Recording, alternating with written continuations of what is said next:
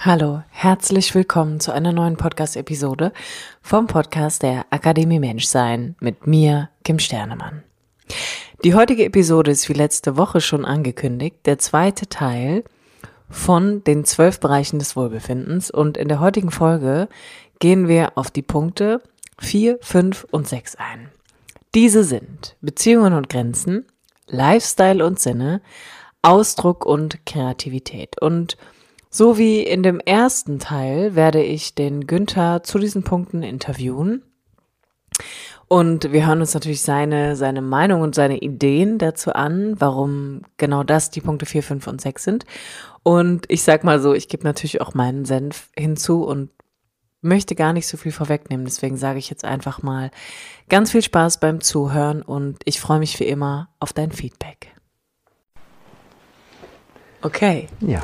Aufnahme. Dann, hallo, herzlich willkommen, lieber Günther, zu dem zweiten Teil der zwölf Bereiche des Wohlbefindens, in dem wir uns heute über Beziehungen und Grenzen, Lifestyle und Sinne und Ausdruck und Kreativität unterhalten. Schön, dass du da bist. Ja, ein ganz schön großes Thema auch, oder? So, allein diese Schlagworte sind ja manchmal schon erschlagend.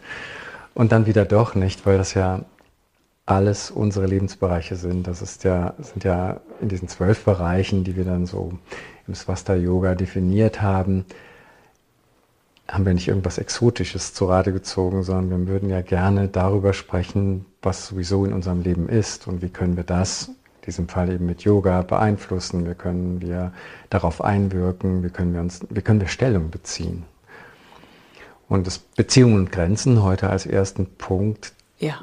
So die Idee, wie kann man in eine nährende Verbindung zu sich gehen und dann zu anderen? Und auch, wie kann man Grenzen setzen, wie viel Freiraum brauche ich für mich, wie viel Zeit zur, und das ist ein großer Begriff, Selbstverwirklichung oder zum Alleine sein, wozu auch immer man die Zeit benutzen möchte, wie viel Raum kann ich für mich selbst schaffen, auch in der Beziehung. Heutzutage sind ja viele Menschen allein lebend und ähm, andere sind in Beziehungen und fühlen sich nicht wohl und manchmal sind auch die Alleinlebenden in Beziehungen, in denen sie sich nicht wohlfühlen, ja, beruflichen Beziehungen, in Partnerschaftsbeziehungen, Beziehungen mit den Kindern, mit den Eltern. Also alles fällt ja letztlich da rein. Die Lebensbereiche sind ja da und wir müssen damit umgehen, ob wir das bewusst machen oder unbewusst machen und da ist die erstere Wahl vielleicht die bessere. Sich ab und zu darüber Gedanken zu machen, sich einen Moment Zeit zu nehmen, um zu schauen, wie ist der Zustand jetzt. Absolut.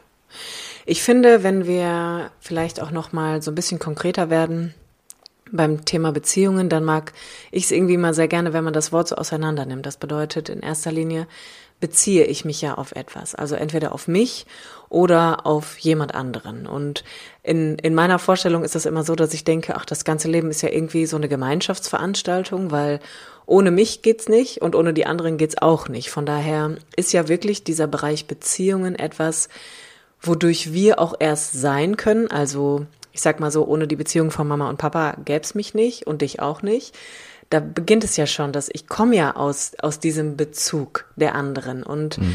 gerade auch, dass in diesem Lebensbereich das Wort Grenzen oder ähm, auch, auch ist es eine nährende Verbindung oder ist es eher etwas, was mir immer was nimmt, wo ich vielleicht auch immer kleiner werde oder mich gar nicht entfalten kann, ja so, so wichtig irgendwie da hinzugucken, damit man erstmal versteht, wie ist die Beziehung zu mir eigentlich aufgebaut und wie beziehe ich mich auf andere? Ob das jetzt einer ist in Form einer Partnerschaft oder aber auch auf meine eigene Herkunftsfamilie und auch auf die Familie, die ich selber vielleicht gründen möchte oder aber auch auf meine Freunde. Ja, in jeder Beziehung eben. Ne? Und die Idee im Yoga ist ja dieses Work-in. Diese Idee ist, sich selbst kennenzulernen und immer besser kennenzulernen, um dann mit dem, was wir dort finden, mit ganz viel Verständnis, Wohlwollen und liebevoller Zuwendung dann auch auf andere Menschen, also im Außen zugehen zu können. So schwer Dinge anzuwenden mit anderen, die man mit sich selbst nicht machen kann. Und umgekehrt wird es so viel leichter, wenn wir uns selbst Dankbarkeit schenken, wenn wir uns selbst Wohlwollen schenken, das auch anderen zu schenken, weil all die Fehler, die wir so scheinbar bei anderen sehen, wenn wir genauer hinschauen, so viel mit uns selbst zu tun haben. Der Stress, den wir uns machen oder die, die Abgrenzung, die wir gerne hätten und nicht durchsetzen oder die Energien, die wir spüren, die uns nicht gut tun oder gut tun und dann entweder umsetzen oder nicht umsetzen, zulassen oder ablehnen das alles so unbewusst laufen zu lassen, funktioniert ja meistens nur begrenzt gut. Also auch mit Freunden, wo man sich ja mal treffen kann und dann geht man ja auch wieder auseinander. In Partnerschaften oder mit Familienangehörigen ist es ja noch viel schwieriger, das so zu pflegen, dass es nährend ist, dass man sich darin nicht verliert, seine eigene Entfaltung pflegen kann und aber auch wie du eben schon sagtest, wir sind so soziale Wesen und in Beziehungen erst lebendig und die meisten Menschen, und ich denke mal, da sind über 99 Prozent, brauchen andere Menschen ähm, oder zumindest andere Lebewesen, um, um im Kontakt zu bleiben, um sich zu spüren, um zu vergleichen, um Lebendigkeit auch fühlen zu können. Im Yoga fängt es ganz einfach an, so diese Beziehungen, da gibt es erstmal so ein paar Vorgaben wie im Christentum die zehn Gebote gibt es eben da die, die sogenannten Yamas und Niyamas, so Verhaltensregeln wie du sollst nicht stehlen oder die Wahrheit sprechen. Und das sind natürlich Dinge, wo man im ersten Moment zusammenzuckt und denkt, das sind etwa Selbstverständlichkeiten oder warum sollte ich da mal hinschauen? Ne? Oder Gewaltlosigkeit, so als Idee im Yoga. Aber wenn man schaut heute, wie viele Menschen sich selbst wehtun, nicht nur körperlich, das ist jetzt nicht das Thema, sondern auch in Beziehungen, die sich einfach in Beziehungen begeben, wo, wo sie nicht nur körperliche Gewalt, sondern seelisch auch in Nöte geraten oder sich in Beziehung befinden zu ihren Eltern oder Kindern, die keinem von beiden gut tun, und anstatt daran zu arbeiten und dahin zu schauen, zu gucken, was ist mein Beitrag, was kann ich vielleicht ändern, ist man dann direkt mit der Schuldzuweisung bei anderen. Und eine Idee wäre, wenn ich mich besser kennenlerne, wenn ich meine Bedürfnisse anschauen kann, wenn ich meine Gefühle wahrnehmen lerne, wenn ich mit meinem Atem bin und dann mit meinen Gedanken und dann mit dem, was ich spüren kann, so wenn ich Achtsamkeit pflege, dann lerne ich mich halt auf eine gute Weise kennen und werde milder mit mir und dann sind viele Dinge, die dann daraus entstehen, so selbstverständlich. Ja, die Wahrnehmung von Dankbarkeit dafür, dass das alles so gut funktioniert, ist ja auch eine Wahrnehmung von Dankbarkeit dafür, dass der Partner, die Partnerin, die Kinder, was die alles mitbringen, wie die uns bereichern und, und was wir miteinander teilen können. Und dann wird es ja nicht mehr schwer, dann ist es eigentlich leicht, mhm. wenn wir da großzügig sein können. Und das geht eben nur, wenn wir uns selber auch etwas zurücknehmen und reflektieren. Und das ist das Ding mit den Grenzen. Ich mit mir, ich kann nur Grenzen setzen, wenn ich spüre, was ich brauche, wo ich sie brauche. Und dann auch dem Partner das auf eine liebevolle Art und Weise oder den Freunden zu kommunizieren das muss ja nicht immer zum Clash kommen. und äh, das passiert ja viel zu häufig, ne? weil wir uns nicht rausnehmen können. Wir sind so verwoben, aber eben auf eine unreflektierte Art und Weise. Und die Idee im Yoga ist, so auf der Matte eben dahin zu spüren, mit sich in ein Gespräch zu treten, mit dem Körper, mit dem Atem, mit den Gefühlen, mit den Gedanken. Und dann rauszugehen von der Matte und ins Leben und diese Beziehungen zu pflegen. Ja, zu schauen, dass die nährend sind, dass die wohltuend sind für beide Seiten. Ja, und da kann man so viel und so leicht ähm, Dinge dazu tun und geben und bekommt so viel geschenkt auch, dann macht es irgendwann mehr Sinn, als sich dauernd darüber zu ärgern, dass der Nachbar oder die Freunde oder der Partner, die Partnerin irgendwie was nicht so machen, wie wir uns das gerade vorstellen. Absolut. Und die Grundlage, wie du es ja auch schon gesagt hast, ist immer, ich gucke eigentlich erst einmal, wie bin ich eigentlich mit mir selber aufgestellt, wie ist die Beziehung zu mir? Wo nehme ich mich wahr, wo bin ich vielleicht immer auch so ein bisschen drüber und mehr bei allen anderen als bei mir selber, wo ich sage immer so gerne, wo, wo gebe ich ein Ja im Außen und spüre ein riesengroßes Nein in mir und mach's dann aber trotzdem. Und mhm. da habe ich, also kann ich einfach auch nur von mir selber behaupten, durch das Üben von Yoga immer mehr gemerkt, wow, was brauche ich eigentlich? Und auch den Mut zu finden, und es für mich war es wirklich auch Mut, dann das im Außen zu kommunizieren, auch mal zu sagen, nee, da kann ich nicht mitgehen. Oder nee, heute bin ich mal nur für mich verantwortlich. Heute bin ich mal nur mit mir und ich gucke jetzt nicht, dass es für alle anderen passt, sondern jetzt mache ich mal, jetzt mache ich es mal passend auch einfach für mich. Und das ist für mich zum Beispiel auch so dieses Lernen von, ich durfte meine eigenen Grenzen herausfinden und die auch im Außen halten, die auch im Außen einfach transparent machen, dass jemand weiß, wo er vielleicht auch mir zu nahe kommt oder meine Grenzen insofern überschreitet, dass ich mich dadurch vielleicht auch ein bisschen selbst gar nicht mehr in mir finden konnte. Und das Schöne ist ja, dass, das hast du ja dann auch gemerkt, dass wenn wir uns ein kleines bisschen rausnehmen und ein kleines bisschen zurücknehmen und reflektieren, also den Moment des Innehaltens nutzen, um dann zu schauen, ja, was ist das denn da? Was liegt denn gerade oben auf? Was ist denn mein Bedürfnis, mein Wunsch, mein, was würde mich nähren? Was würde mir jetzt diesen Moment, diesen Tag, diesen Vormittag oder was auch immer ähm, leichter machen und angenehmer und anderen? Und da die Balance zu finden und damit zu schwingen. Was meistens passiert, ist, dass wir in, im Yoga nennen wir das Samskara, die, dass wir in diesen Mustern, die wir so gelernt haben, die wir durch unsere Erlebnisse, durch unsere äh, frühe Kindheit und allerfrüheste Kindheit und dann auch im Erwachsenwerden, die wir dann einüben, die sich so einbahnen, dass wir die hinterfragen lernen. Vieles von dem an Reaktionsweisen, an Denkweisen, an, auch an Überzeugungen ist ja irgendwann auch nicht mehr richtig. Das ist ja ein ständiger Wandel in diesem lebendigen Prozess.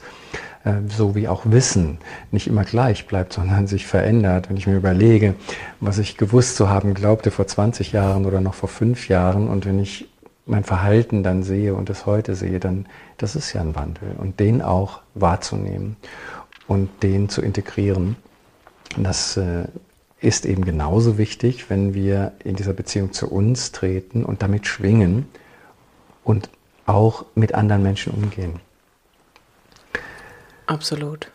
Und genauso wichtig finde ich in diesem Zusammenhang, in dieser Dreierkonstellation auch so unseren Lifestyle. Ja, wir, wir nehmen halt so viel als gegeben hin. Und auch wenn sich gerade alles ändert und wir wirklich, wenn man wach ist, eine Menge hinterfragen muss, was passiert da eigentlich gerade und, und, und wo hat unser Lebensstil im, im Großen oder mein Lebensstil, ich für mich, wo hat der Grenzen, wo sind die Überzeugungen richtig und was ist nachhaltig und was muss wirklich überdacht werden. Das ist eine riesige Herausforderung. Und wie wenig wir uns darüber Gedanken gemacht haben, dass dieses weiter so, immer weiter so gehen könnte, was ja nicht ist. Und diese hm, Lifestyle, wir haben die Sinne dazu genommen, einfach weil, wenn wir unseren Biorhythmus verlieren, unsere inneren Rhythmen, unser inneres Schwingen und wenn wir dies und jenes haben müssen, um glücklich zu sein, wenn wir ständig im Außen beschäftigt sind mit dem, was wir sehen und noch lernen wollen, wenn wir äh, ständig die, die Neuigkeiten auf Facebook, die sozialen Medien, all dieser unglaubliche Reizflutung aller Sinnesorgane, besonders natürlich der Augen und des Nachdenkens und so, wenn wir da nicht auch Zeiten des Rückzugs kreieren, dann ist das so überwältigend und dann leben wir irgendein Leben, aber nicht unser Leben. Und da finde ich auch schön hinzugucken, wie ist es denn, wenn ich morgens früher aufstehe, vielleicht auch als meine Freunde, mein Partner, die Familie sonst oder später? Wie ist es, wenn ich morgens frühstücke oder erst mittags frühstücke? Wie, was ist eigentlich mein Biorhythmus? Wann, wann gehöre ich ins Bett? Wann, wann gehört einfach auch so dieses in den Schlaf kommen und die Vorbereitung des Schlafes dazu. Das sind ja unglaublich wichtige Dinge, die uns so verloren gegangen sind, weil wir so weit weg sind von unseren natürlichen Lebensrhythmen und unserer natürlichen Lebensumwelt. Ja. Ich habe gerade gedacht, es wäre ja auch, also es passt natürlich hervorragend zusammen, ne? wenn wir jetzt die Punkte Beziehung und Grenzen und dann geht es über ein Lifestyle und Sinne nehmen, dass all das, also gerade mein Lifestyle oder auch wie du gesagt hast, mein eigener Biorhythmus, voraussetzt, dass ich mich auf eine innere Forschungsreise begebe, dass ich Erfahrungen ja. mache und das nicht nur spekulativ behandle. Das bedeutet, ich bin nicht nur im Kopf und habe eine Vorstellung davon, wie es sein könnte, sondern ich muss ja irgendwie schon in den Aktionismus kommen, damit ich eine Erfahrung mache, um dann sowas wie ein inneres Feedback halt auch zu bekommen, was heißt, okay, das hat, das funktioniert jetzt hier gar nicht für mich. Also ich kann, es geht mir besser beispielsweise, wenn ich um 22 Uhr schlafen gehe, als wenn ich erst um 24 Uhr ins Bett gehe. Also ich muss ja schon auf mich auf so einen Weg begeben. Ich muss ja schon mal in die Handlung finden. Und das setzt ja wieder diesen Schritt zurück, das nach innen schauen und bewusst machen voraus, wie alles bei uns. Und das ist ja auch ein großes Geschenk, das wir als Menschen haben, dass wir Dinge so oder auch anders tun können. Ja, Tiere können nicht so oder anders atmen. Und das, das geht nicht. Das, das ist vorgegeben. Die sind angestrengt, die atmen schneller, die schwitzen über die Zunge, was auch immer. Wir können ja wählen, wir können ja sogar die Luft anhalten. Und zwar freiwillig und völlig grundlos. Und mit dem Lebensstil und den Sinnen, da, wenn da keine Auseinandersetzung stattfindet, dann glauben wir, dass das Essen, was wir so angeboten bekommen und so, dass das gesund wäre, dass man dreimal am Tag essen müsse oder fünfmal am Tag, je nachdem, ob man so ayurvedisch oder, oder schulmedizinisch oder äh, diätetisch oder was auch immer man da gerade glaubt, mit dem Essen äh, machen zu müssen. Und aus welchen Gründen auch immer, dass man das nicht gegencheckt bei sich selbst, dass viele Leute das übernehmen. Ja, Obst essen morgens ist doch so gesund. Und dann würde es dann wieder Modelle geben, die erklären, warum das für den einen gesund und für den anderen weniger günstig ist. Aber die Bereitschaft, selbst hinzuspüren, dass ich für mich Verantwortung übernehme und schaue, wie wirkt es, wenn ich das morgens esse. Und ich mache eine Erfahrung. Nach äh, jetzt bei mir äh, 58 Jahren müsste ich ja langsam wissen, was mir gut tut und nicht gut tut. Und meinen Lebensstil so einsortiert haben, dass es mich nähert, dass ich das tun kann, was ich tun möchte. Und wenn ich selbst im Weg stehe, aber das setzt voraus, mich damit auseinanderzusetzen. Und das setzt auch eine gewisse Zeit voraus. Und das ist auch dafür einzustehen, wieder mit den Grenzen, dass wenn ich, weiß ich, früher oder später müde bin, wenn ich jetzt gern lesen möchte oder lieber in die Natur raus möchte oder meine Arbeitszeiten, ähm, die Inhalte meines Schlafes, äh, meine Träume, all das beeinflussen. Wenn wir das nicht angehen, dann auf Autopilot. Und das ist, so wird im Yoga als, das nennt sich dann Vritti Samskara Zyklus. Das heißt, wir leben eigentlich immer nur so von, von Reaktion zu Reaktion. Die eine Handlung, der eine Gedanke ergibt den nächsten und, und man macht es und und dann wird man manchmal wach. Die einen nennen das dann, wenn sie mal wach werden, Midlife Crisis. Und äh, bei den anderen passiert es so im Moment so, so kurz, so bevor sie von dieser Welt scheiden, dass sie denken, wow, was habe ich eigentlich gemacht? Äh, ich hatte ein schönes Leben oder ich hatte ein blödes Leben oder ich wünschte, ich wäre dabei gewesen. Das ist schon wichtig, dahin zu spüren. Und ganz oft glauben wir halt, wir hätten keinen Einfluss. Und ja das kann man so mit dieser erhöhten Achtsamkeit oder Spürsamkeit wahrnehmen und, und erleben, so wie du sagst, erfahren. Und dann bleibt es nur noch an uns zu handeln. Absolut.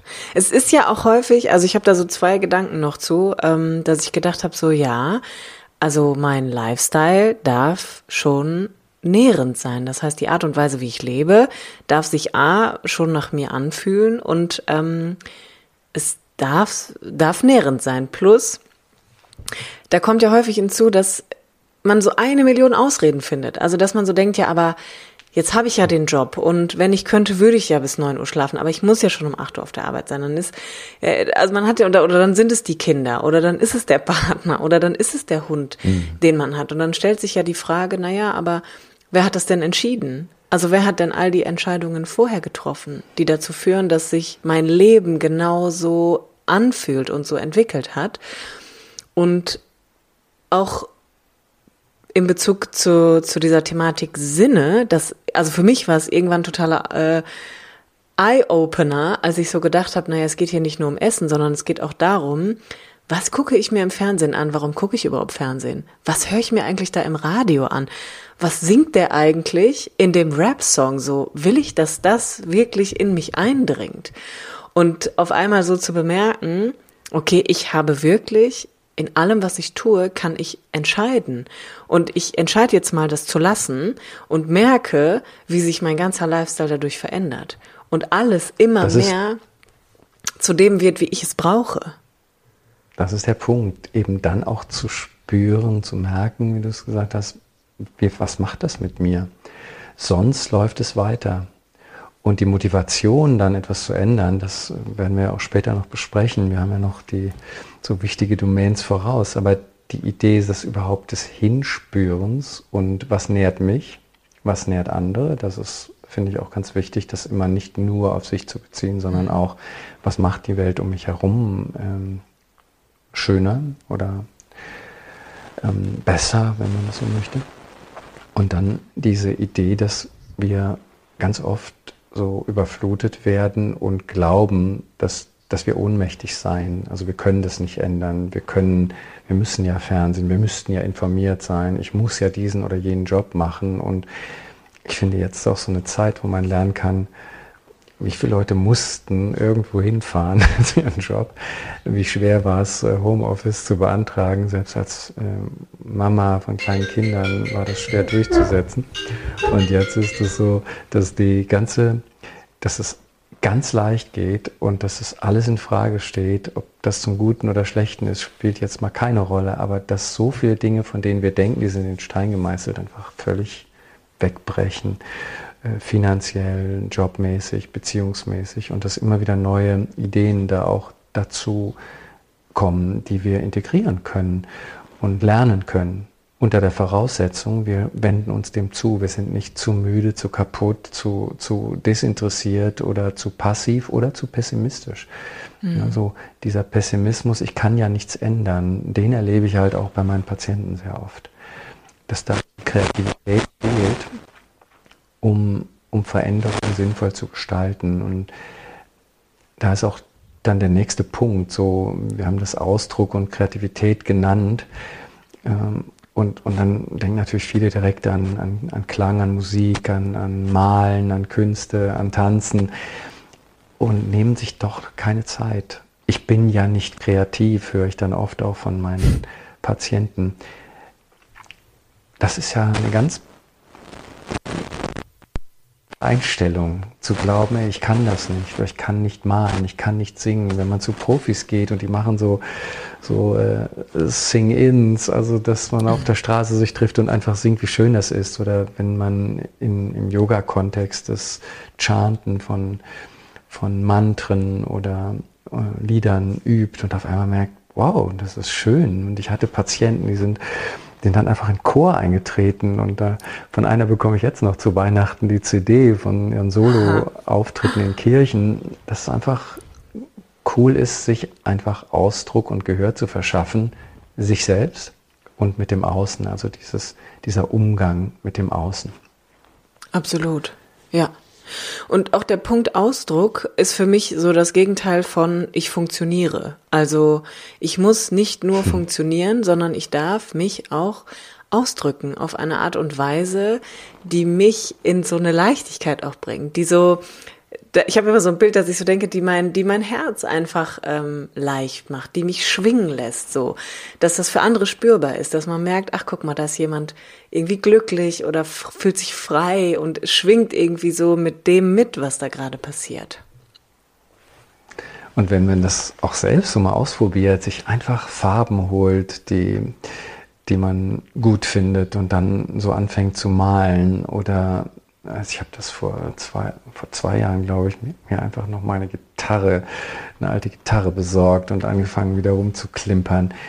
da muss ja nichts bei rauskommen, aber sich überhaupt damit zu beschäftigen, zu singen und oder auch zu tanzen, ja, das, mhm. das muss ja nicht immer der Tanz auf der Yogamatte sein und das kreative, ähm, ähm, die kreativen Körperübungen, also Asana auf der Matte, das, das kann ja überall sein und, und sich dann Zeit zu nehmen und dann reinzuspüren, wie geht's mir damit? Wie geht's mir dabei? Wie geht's mir danach? Wie schlafe ich danach?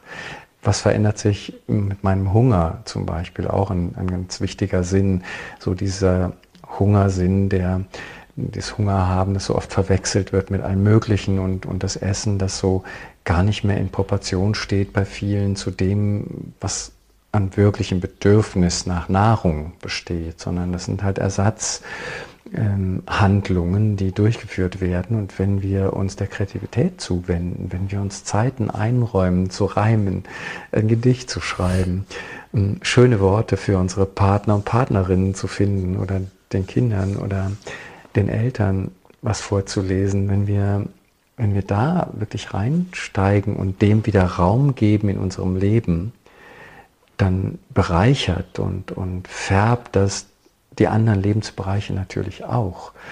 Und, und hilft uns nicht nur dann auf der Matte, sondern im Umgang mit anderen Menschen, im Umgang mit Stress. Im, das, macht, das macht im Gehirn halt eine, eine, einen Freiraum möglich, eine neue Betrachtungsweise. Und das wird unterschätzt und diese ganzen Therapieformen, die es da gibt und Tanztherapie und Improvisation und, und Kunsttherapie, ich finde, das hat in unserer Gesellschaft kaum Stellenwert und wird so als Rand, als Randangebot im Reha-Zentrum dann mal für sechs Wochen oder vier Wochen oder zwei Wochen genutzt. Und das ist so schade, weil wir das alle in uns haben. Wir haben alle diesen Wunsch in uns, uns auszudrücken, gehört zu werden und gesehen zu werden. Und wenn wir da die Scham wegnehmen könnten und das Funktionieren müssen reduzieren, hm, das alleine ändert ja schon alle anderen Bereiche, in denen wir, ähm, wo wir hinschauen können in unserem Leben. Absolut. Und ich finde auch, man kann sich auch fragen, was passiert, ähm, wenn das, wenn das irgendwie immer so zurückgehalten wird. Also wenn das immer drin bleibt, wenn ich nie das Gefühl habe, ich kann mich zum Ausdruck bringen und meine Kreativität kann vielleicht nicht fließen und vielleicht auch so eine, so eine kindliche Neugierde und eine Leichtigkeit, dann habe ich immer sofort die Vorstellung davon, dann ist da wahrscheinlich auch Druck vorhanden. Dass ich immer was innen halte, dass ich immer was in mir geschlossen halte, dass ich, dass nie einfach mal was raus kann so und auch auf eine Resonanz treffen kann. Und möglicherweise führt das dann eher zu einem inneren Widerstand und einem Festhalten und vielleicht auch zu einem, einem Spannungsfeld, was dadurch entsteht. Und wie leicht man das eigentlich lösen könnte. Die Forschung zeigt ja mittlerweile auch, dass diese, die Isolation, also das sich nicht ausdrücken, wie gesundheitsschädlich das ist, jetzt in dem Fall nicht nur jetzt äh, im Rahmen der äh, Corona-Maßnahmen mit der Isolation, sondern grundsätzlich, dass wenn ich mit meinem Ärger, mit meiner Angst, mit meiner Wut, mit, mein, mit meiner Trauer, mit meiner Freude, wenn ich alleine bin, und kann das nicht ausdrücken. Also wenn ich da nicht auch kompetent bin, mich ausdrücke über die Stimme, über das Musizieren, über Bilder, Farben, Bewegungen, dann richtet das im Körper nichts Gutes an. Das wird in mir gehalten und bei den eher negativen Energien, die dann sehr schädlich sein können und dann sehr viel früher und sehr viel schneller auch zu den verschiedensten Erkrankungen. Das sind nicht nur Autoimmunerkrankungen, sondern auch so ganz gängige Erkrankungen, zu denen man dann viel eher neigt. So ganz äh, wichtige Beispiele bei der MS oder beim, beim Asthma, wo man diese klaren Beziehungen zu nicht nur Stress findet, sondern auch dem nicht ausdrücken können, dem damit allein sein, dem sich nicht trauen, ja, was, was Kinder dann oft schon haben und wir Erwachsenen auch, dass wir nicht für uns einstehen, dass wir nicht mit unseren Kollegen sprechen, sondern schmollend wegziehen, dass wir dem Chef kein Kontra geben und Grenzen setzen, sondern einstecken. Und dass das nicht gesund ist. Und deswegen haben wir das auch äh, in diese Bereiche hineingenommen. Und ähm, da der Hinweis, wie, wie wichtig das auch für unsere Gesundheit ist, also auch die körperliche Gesundheit. Ja, mega. Sehr, sehr schön. Ich sag mal so, ähm, kurz und knackig, wie dieses Format auch sein darf, finde ich, haben wir hier drei ganz ähm, wichtige und wertvolle Punkte einfach auch nochmal zusammengefasst. Also Beziehung und Grenzen, Lifestyle und Sinn und Ausdruck und Kreativität. Und ich würde sagen, wenn man sich das so in diesen 30 Minuten anhört, dann erkennt man definitiv einen, einen ganz hohen Zusammenhang und bekommt dann vielleicht auch eine Idee, wie man die Themen für sich so ein bisschen angehen kann. Also wie man, wie man damit einfach mal in seinem eigenen Leben auf Tauchgang gehen kann. So würde ich, so würde ich das, glaube ich, abschließend ja, beschreiben.